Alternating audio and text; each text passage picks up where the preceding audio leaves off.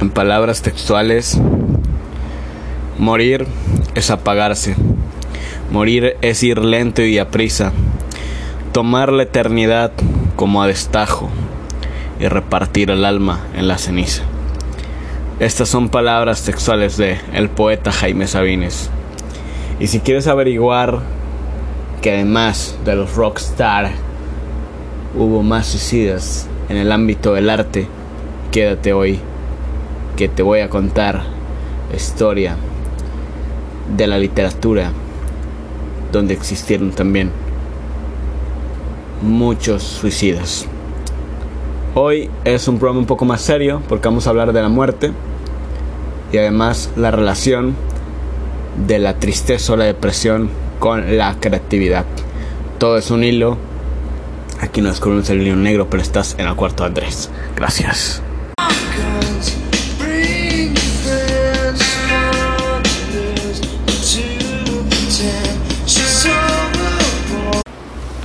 Bueno, hoy eh, mis queridos oyentes, o los pocos que empiezan a escucharme, o recién descubren este podcast, sabrán que además de la música, nos gusta un poco como escudriñar el lado oscuro de los artistas y también, pues, ¿por qué no?, del ser humano, porque al final de cuentas los artistas son humanos igual que nosotros, con sentimientos, emociones. Y hoy vamos a ejecutar, en palabras más correctas supuestamente, un poco eh, como a poner a, a maquinar eh, esta cuestión que ya se ha estudiado mucho, ha habido muchos este, estudios científicos sobre la relación entre la tristeza y la creatividad, o sea, la depresión.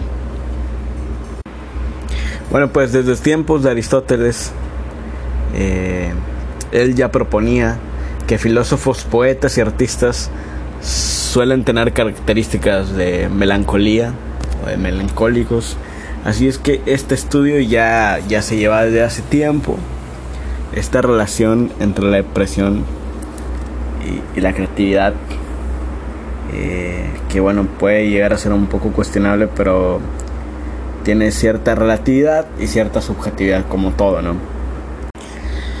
Y bueno, en base a algunos estudios científicos eh, metaanalíticos realizados por uno de los científicos Taylor, él este, hizo una cuestión como estudio donde existía esta, esta relación, pero que a la vez era contraintuitiva con la cuestión de que la depresión no iba mucho con la concentración, ¿no? No, no tenía mucha, eh, vaya, mucha relación ahí, mucha coherencia, que una persona que tuviera depresión tuviera este, este potencial creativo para poder llevar a cabo algo, ¿no? Por la, vaya, por la falta de energía, por la falta de esta cuestión.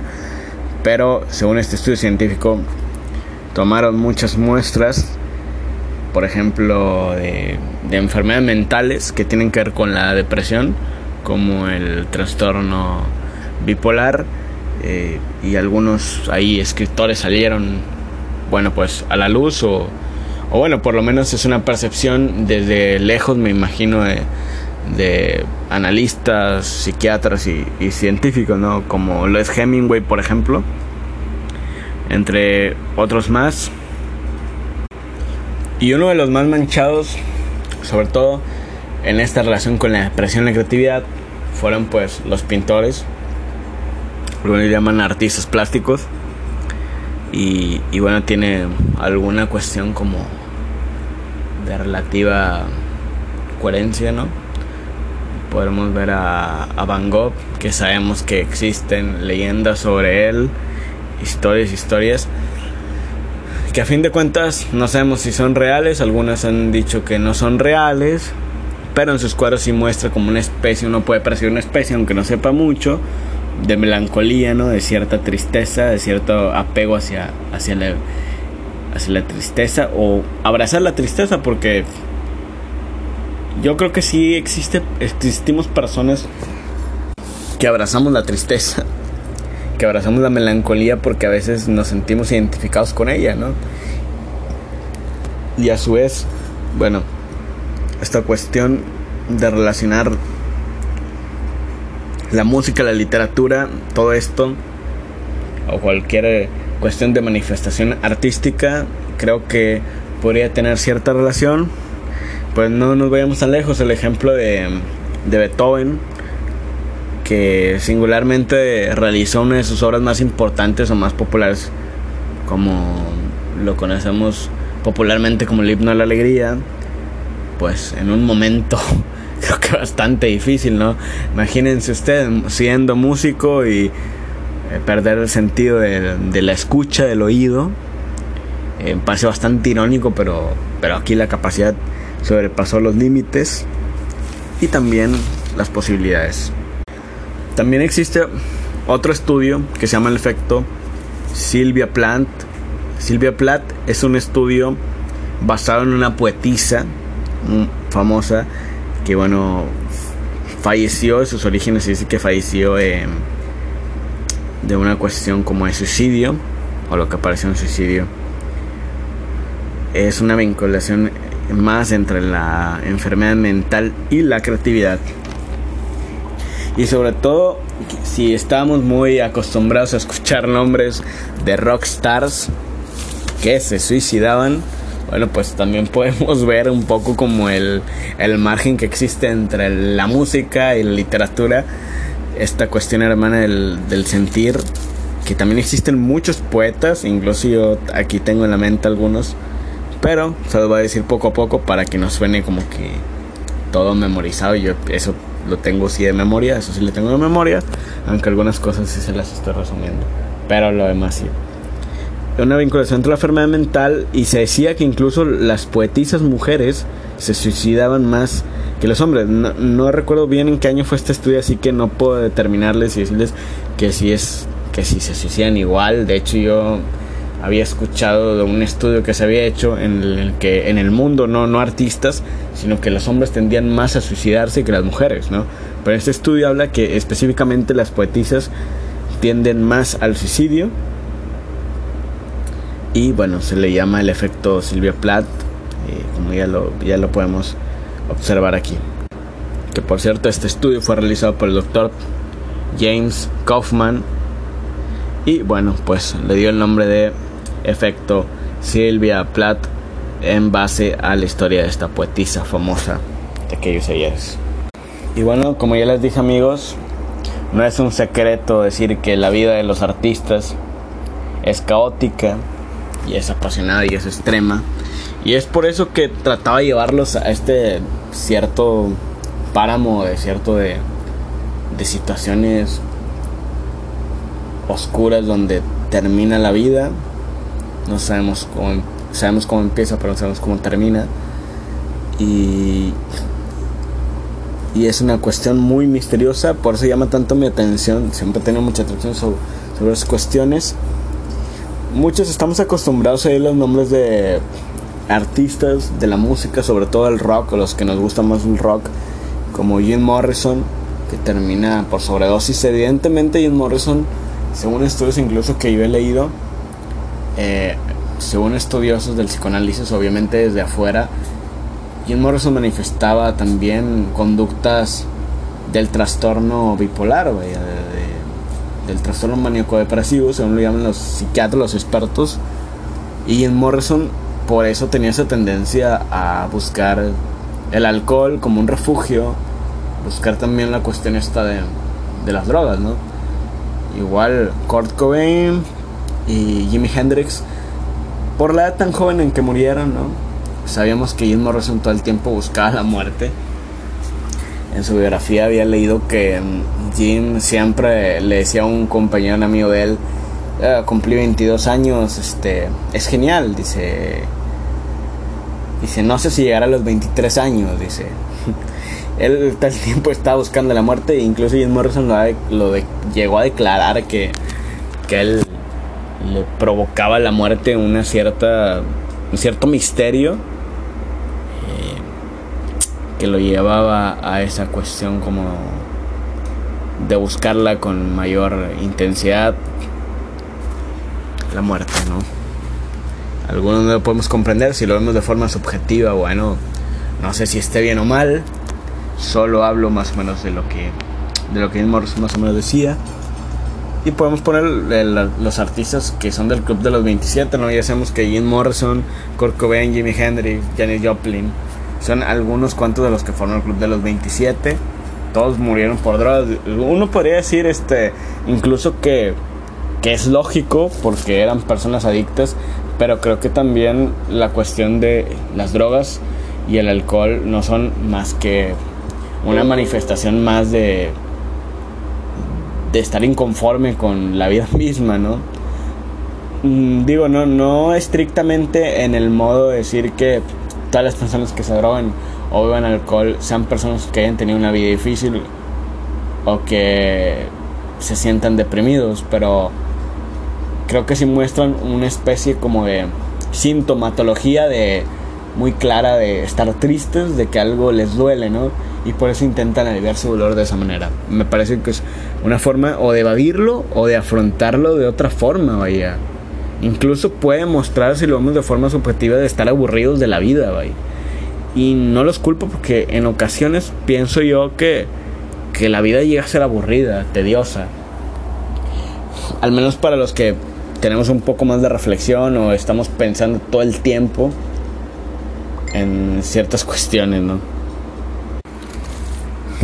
Y asimismo tengo también en el plano latinoamericano algunos poetas, eh, varones que también se suicidaron. Y es increíble ver la ventana o la vitrina tan grande que hay de... Y bueno, tengo dos en mente, dos poetas colombianos. Uno es Andrés Caicedo, que se suicidó a los 25 años, al parecer fue de sustancias. Y uno de los poetas que me causa un poco mayor impacto, porque yo recuerdo que tengo, bueno, un amigo que ya casi no veo, eh, es muy este, admirador de él, que es José Asunción Silva, que es un poeta que lo voy conocer la historia y ya leerla suena bastante como dramático, pero una cuestión de modo eh, narcisista también, ¿no? El tipo se resulta que se suicida dándose un tiro en el corazón, ¿no? Suena a película hollywoodense, pero eso sucedió, amigos, en Colombia. En Colombia sucedió y se suicidó José Asunción Silva a los 30 años de edad, a mi edad, amigos, imagínense ustedes. Y este es un poco el recorrido de más o menos de, lo que tengo en mente hablar, eh, de la cuestión de la relación entre la creatividad y la depresión.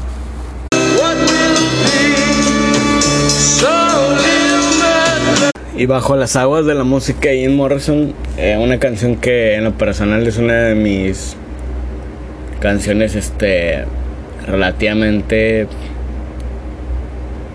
que me parecen mejores de Ian Morrison, que es la de The End, el final, eh, que habla de mi mejor amigo, el fin.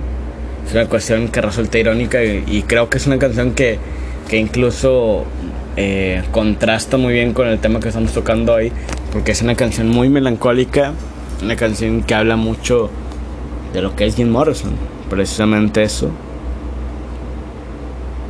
Y pienso que a su vez el artista tiende a ser egoísta, como casi todos los seres humanos, pero siento que el artista un poco más en forma radical, extrema, tiende a ser un poco más egoísta y es una cuestión, presiento que natural del artista o del que más o menos intenta, vaya, colocarse en la cuestión del arte.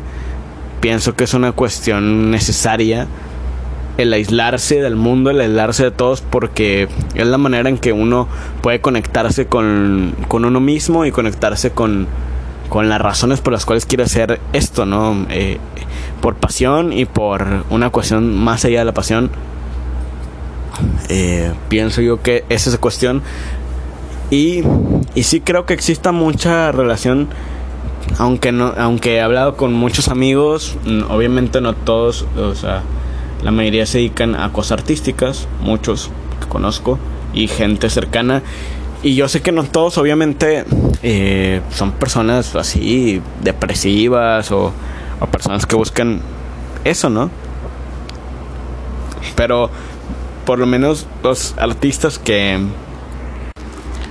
que dejan un poco como de de mayor este sentido aprendiz, sentido del aprendizaje en la cuestión musical por lo menos los que llaman quedan un poco más marcados en la historia y creo que tienden un poco a la depresión a pesar de que vemos ejemplos en los que no pasa lo mismo digo los Beatles son una gran banda una de las bandas más espectaculares populares y, y demás este me parece que respeto en, en la cuestión artística de la música y bueno, John Lennon sabemos que no se terminó suicidando, sino lo terminaron asesinando, ¿no? Sería todo lo opuesto, creo, John Lennon a un Kurt ¿no? Sin embargo, bueno, son cosas que no podemos decir que, que por eso John Lennon fuera el tipo más feliz del, de la vida. Ya sabemos que uno puede ir por la calle tratando de mostrar, güey, que uno está bien y no, no le estás, no necesariamente estás en tu día, no necesariamente estás feliz, pero trato de mostrar eso.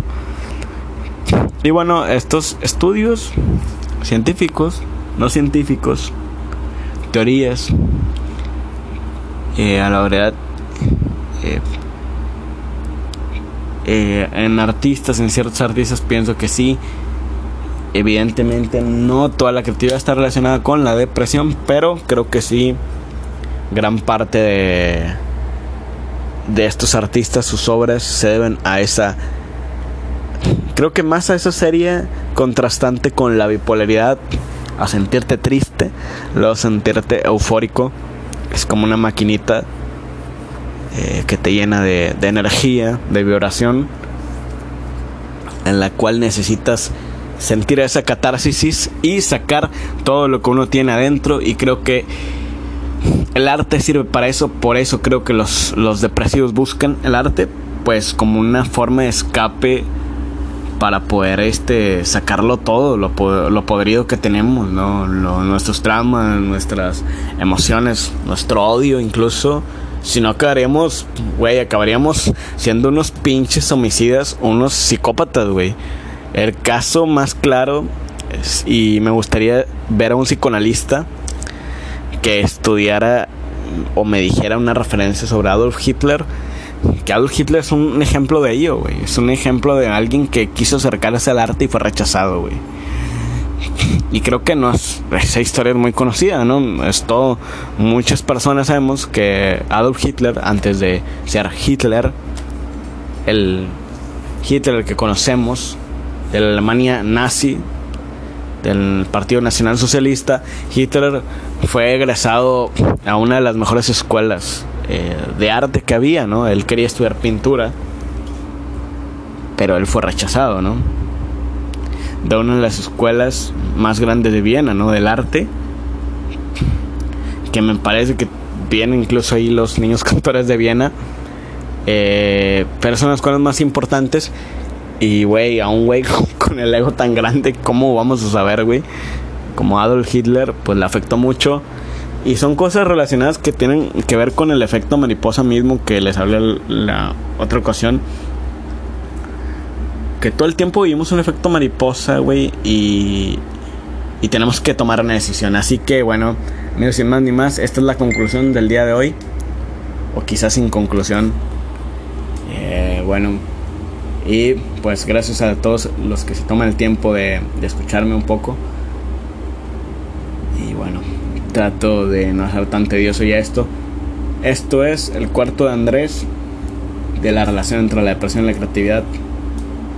Después abrimos el tema otra vez porque siento que este tipo de temas dan para muchísimos cortes y como yo trato de editar lo menos posible las cuestiones por eso es como que digo al hilo pero sé que puedo explayarme un poco más esto fue todo por hoy eh, Espero tengan el tiempo de escuchar esto. Esto fue el cuarto Andrés. Buenas noches amigos, o tardes o días donde estén.